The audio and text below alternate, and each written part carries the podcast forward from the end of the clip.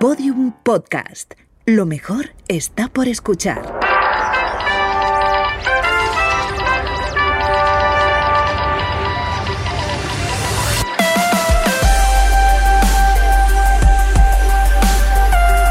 Tentación a Medianoche, un podcast que homenajea la radionovela escrita por Rafael Barón en adaptación de su novela homónima y realizada para la cadena Ser en el año 1973. Episodio 28.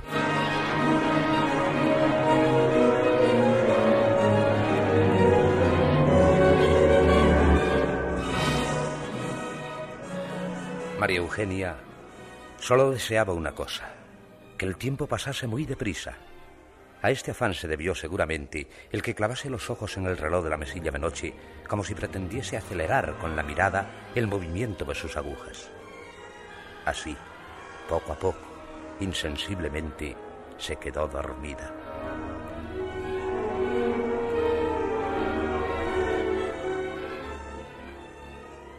Como el sueño no le había obligado a cambiar de postura, al despegar los párpados en plena madrugada, lo primero que vio María Eugenia fue también la esfera del reloj, cuyas manecillas señalaban las cuatro.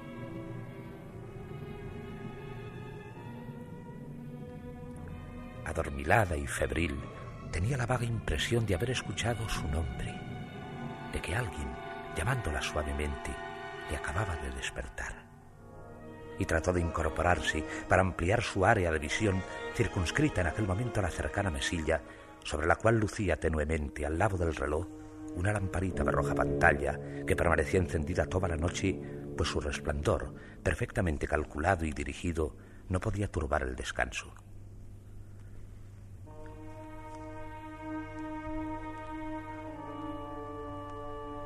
En lucha todavía con las brumas del sueño, María Eugenia no se sorprendió al ver allí a su madre. Esta, cuando ella estaba enferma, solía pasar las noches sentada en una de las butacas de su cuarto. Sin embargo, en aquel instante se hallaba de pie, a mitad de camino entre la puerta y la cama, como si acabase de entrar en la habitación y se hubiera detenido repentinamente.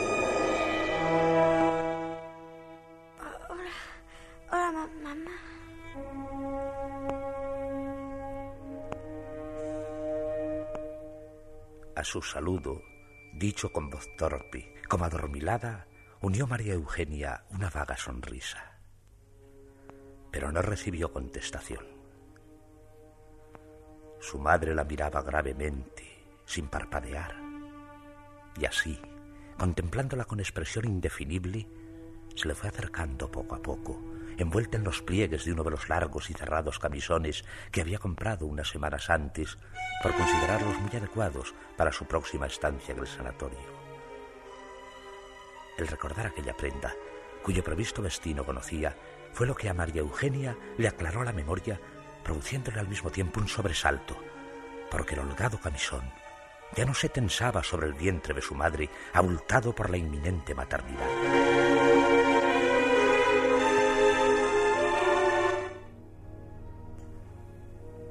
Sorpresa y la emoción le impidieron formular en alta voz las preguntas que bullían en su alma. ¿Sería posible? Tan pronto había nacido su hermanito. Pero, aún así, no tenía su madre que pasar forzosamente unos días en el sanatorio. Y en este caso, ¿por qué estaba allí? ¿Por qué había vuelto aquella noche, solo unas horas después de su precipitada marcha?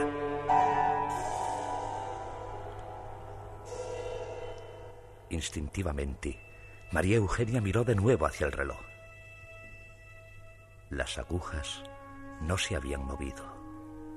Seguían marcando la misma hora que unos segundos o unos minutos antes. Aturdida, levantó los ojos hacia la blanca figura cuya ropa flotante rozaba ya la cama. Mamá. El silencio y la intensa palidez de su madre le inquietaban. Pero había tanto cariño en sus pupilas, cada vez más próximas. Por el momento renunció a preguntarle cuál era la razón de su inesperado regreso. ¿Qué te pasa, mamá? ¿Por qué me miras así? ¿Por qué no me dices nada? Tampoco ahora hubo respuesta, ni sufrió alteración alguna el lívido e inexpresivo rostro que se inclinaba hacia el de María Eugenia. Esta no retrocedió, pues sabía que iba a recibir un beso. Pero le angustiaba la fijeza de aquellos ojos clavados en los suyos con infinito amor y también con pena. Era, pensó mientras los latidos de su corazón se aceleraban, como si su madre, en lugar de haber vuelto a casa mucho antes de lo previsto, circunstancia que debía ser para las dos motivo de alegría, se viese a punto de emprender sola un largo viaje.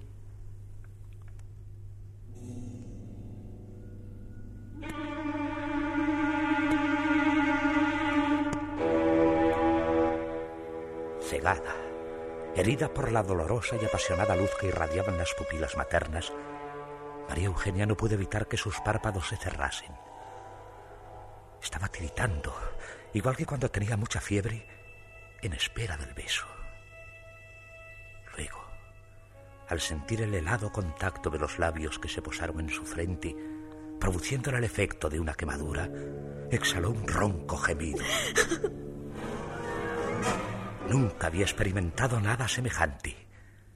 Aquella caricia era como una corriente de frío que se filtraba por su piel y sus músculos, que le horadaba el cráneo y hacía que su sangre se convirtiese en un río de muerte, glacial, ensordecedor y tumultuoso.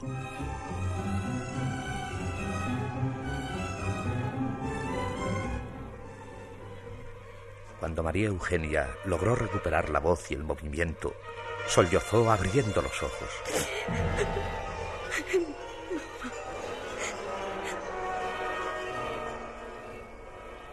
Entonces vio que estaba sola.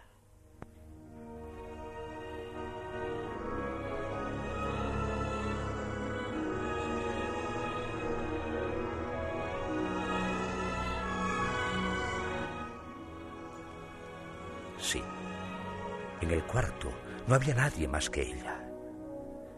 Esto le causó un profundo desconcierto pero se preguntó, a pesar de su agitación y de su miedo, porque ahora sí lo tenía, si cuanto acababa de vivir no habría sido en realidad un sueño, una pesadilla.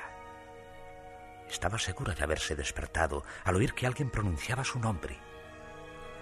Sin embargo, tal vez hubiera vuelto a dormirse inmediatamente después de echar una turbia ojeada a la mesilla. Miró de nuevo hacia el mueble, tratando inconscientemente de revivir la escena, y al fijarse en el reloj, comprobó asombrada que las agujas no habían cambiado de posición.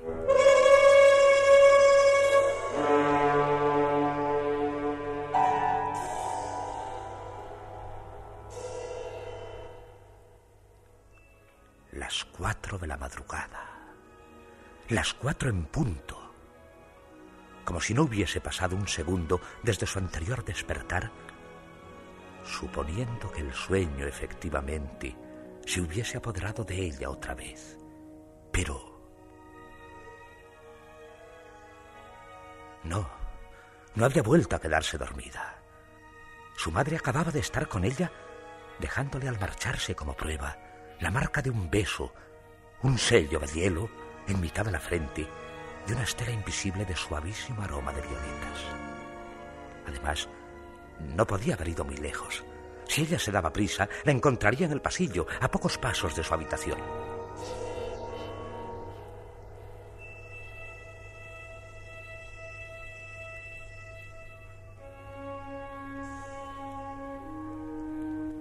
María Eugenia saltó de la cama y corrió en pijama descalza hasta la puerta que se hallaba cerrada. Al abrirla con mano insegura, un apretado bloque de tinieblas pareció cortarle el camino. El silencio en el corredor era total.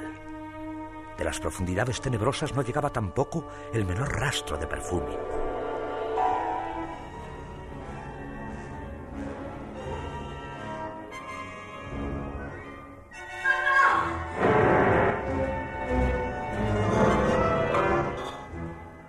El grito, la voz de María Eugenia, resonó extrañamente como única respuesta en la oscuridad.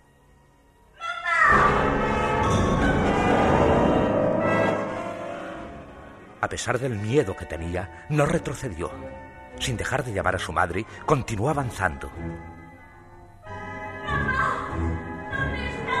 ¿Por qué no me contestas? ¡Mamá! ¡Mamá!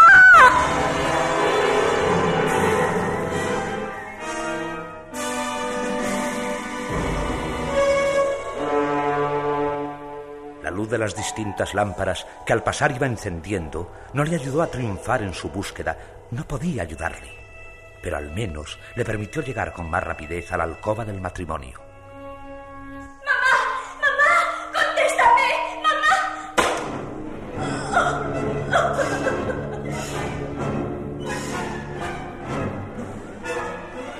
El dormitorio conyugal estaba desierto y en perfecto orden. Era evidente que la cama, intacta, sin una arruga en su lujosa colcha de seda, no había albergado a nadie aquella noche.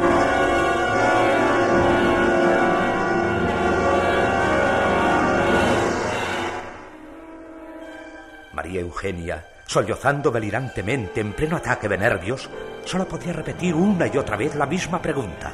¿Dónde estás, mamá? ¿Dónde estás? ¿Dónde estás,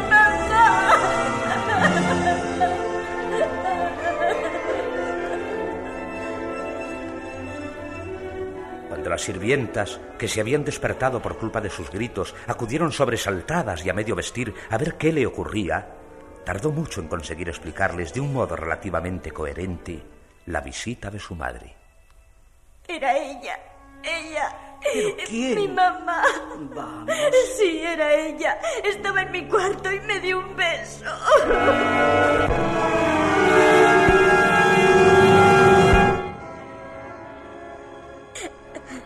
Mujer, cálmate. Y no te preocupes. Tú has soñado. Te quedaste dormida pensando en tu madre y, claro, además tienes fiebre. Así, entre unas cosas y otras, no es raro, pobrecita mía, que hayas visto visiones.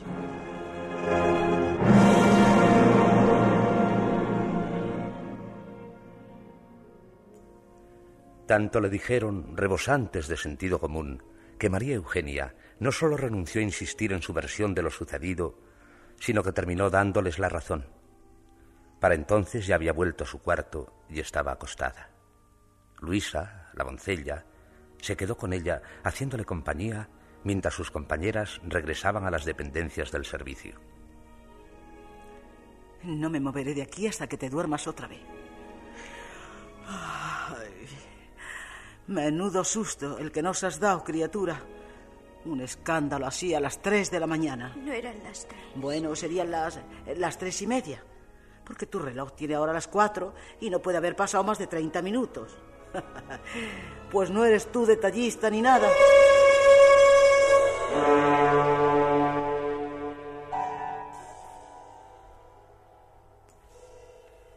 María Eugenia, despreciando la burla cordial de la sirvienta, miró hacia la mesilla y comprobó que Luisa había dicho la verdad. Las agujas del reloj marcaban las cuatro, igual que media hora antes.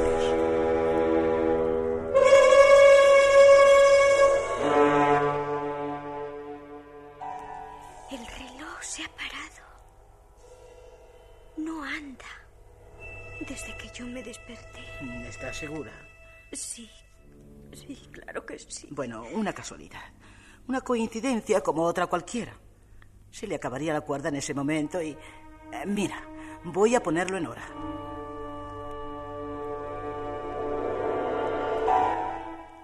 Luisa alargó una mano y se dispuso a coger el reloj. Entonces, la pequeña maquinaria, como si quisiese demostrar que no le hacía falta recibir ayuda ajena, volvió a latir inesperadamente, deteniendo con su tic-tac a la muchacha. Vaya. De modo que tiene cuerda y funciona. Qué cosa más rara. ¿Por qué se pararía?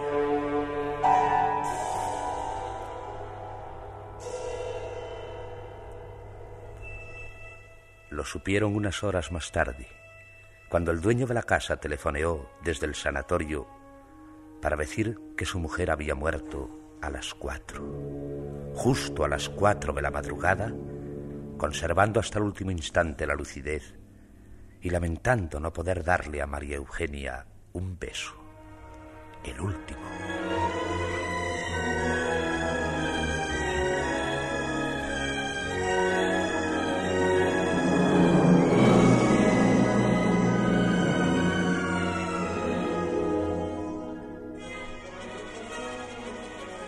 Las personas mayores trataron de justificar a su manera ante María Eugenia lo sucedido aquella noche, ya que no podían insistir, dadas las circunstancias, en que todo se debía a una pesadilla o a un delirio producido por la fiebre.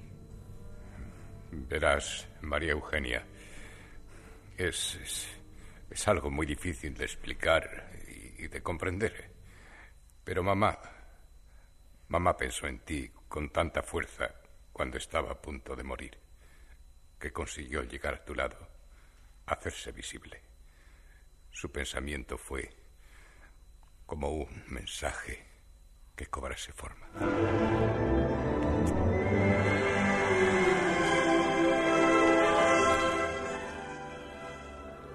El confesor de María Eugenia también habló con ella de su inolvidable experiencia.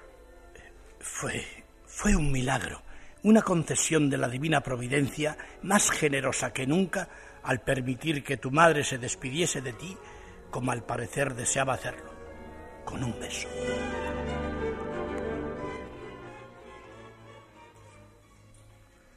A María Eugenia, la emocionada aceptación del supuesto milagro le provocó un inevitable acceso de infantil misticismo, ayudándole además a soportar su pena. Si mamá ha vuelto una vez, ¿Por no puedo yo esperar que lo haga de nuevo en cualquier momento?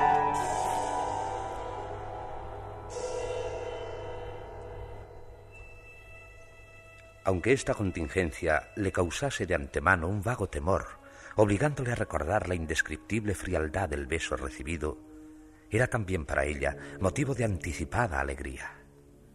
Y por las noches, cuando rezaba de hinojos en su cuarto, pidiendo por la ausente, en más de una ocasión creyó sentir que ésta, invisible a sus ojos, se encontraba muy cerca y le decía, sin palabras, cuanto debiese hacer.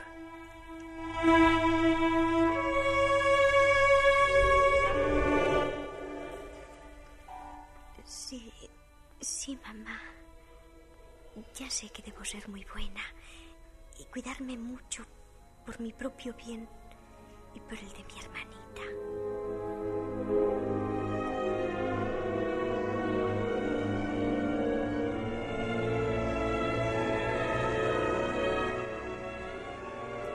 No te preocupes por Gloria, mamá. Yo la atenderé muy bien. Sí, como si fuese mi hijita. ¿Te acuerdas, mamá, de las cosas que decíamos? ¿De nuestros planes? Me asegurabas que el niño que naciera sería para mí un muñeco viviente y maravilloso. ¿Te acuerdas, mamá? Y también, más que un hermanito, un hijo. Gloria será mi niña, será mi hijita.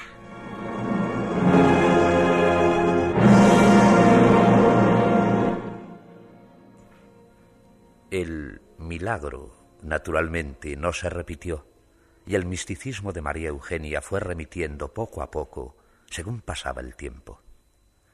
Ella, sin embargo, conservó la costumbre de hablar con su madre por las noches, exponiéndole los problemas y las preocupaciones que tuviera, como si de verdad esperase recibir consejo, apoyo, consuelo, una sobrenatural respuesta. El imaginario diálogo, en realidad íntimo y silencioso monólogo, le servía de desahogo y frecuentemente de inspiración.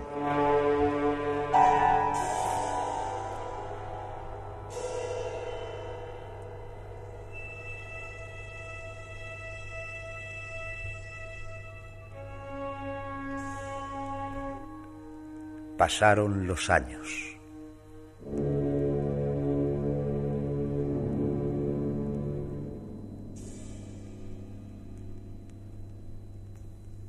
María Eugenia dejó atrás la infancia, se hizo mujer sin saber, sin imaginarse que le esperaba una nueva y terrible experiencia. Pero tenía una cita irrevocable, una cita con el misterio, con lo desconocido.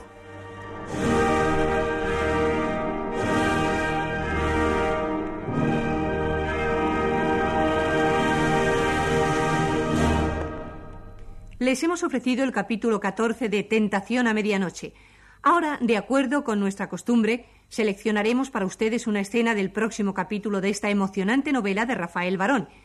Mientras lo hacemos, presten especial atención al mensaje de nuestros amigos.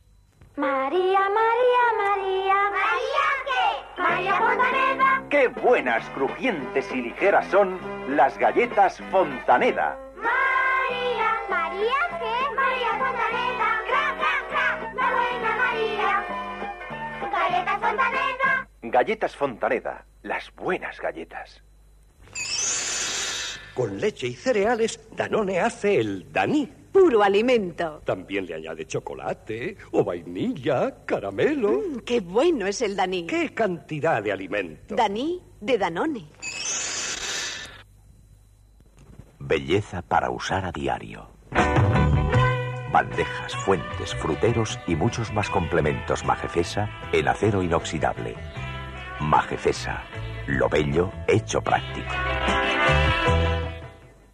Danone, Fontaneda y Majefesa presentan en España entera Tentación a Medianoche, la extraordinaria novela que estará próximamente a la venta en toda España, editada por CID y distribuida por Varado, Beza 7, Madrid 29.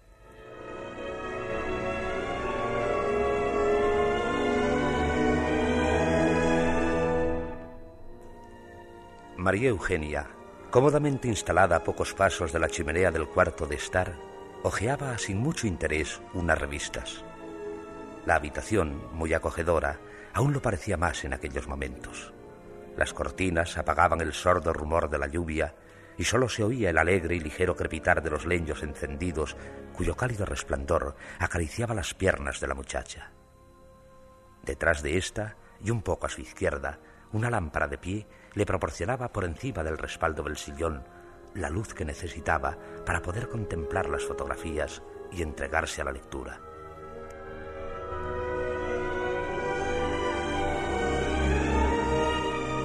Como adormecida por la paz que reinaba en torno suyo, María Eugenia se desentendió poco a poco de las revistas ilustradas y cuando éstas resbalaron de su alda y cayeron al suelo, no hizo intención siquiera de inclinarse para recogerlas.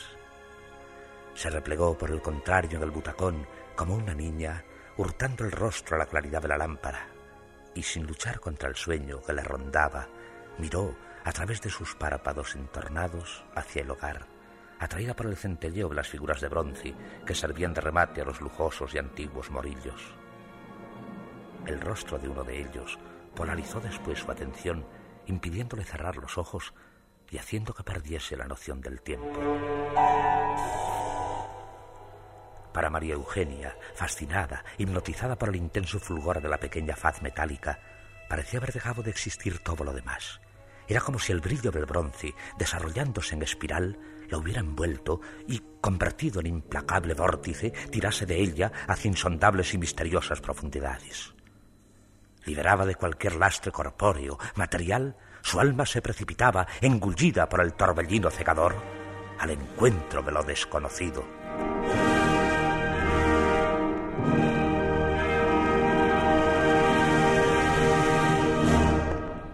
En Tentación a Medianoche han intervenido hoy por orden alfabético y en papeles destacados Agustín Ibáñez, Maribel Ramos, Aparicio Rivero y Matilde Vilariño.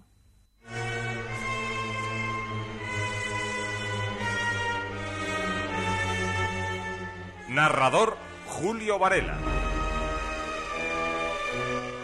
Realización musical Enrique Aroca.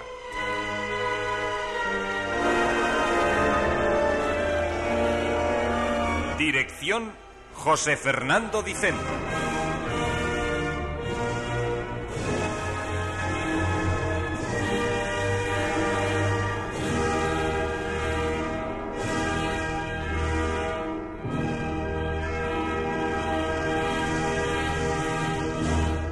Síguenos en Twitter, arroba podiumpodcast y en facebook.com barra podiumpodcast.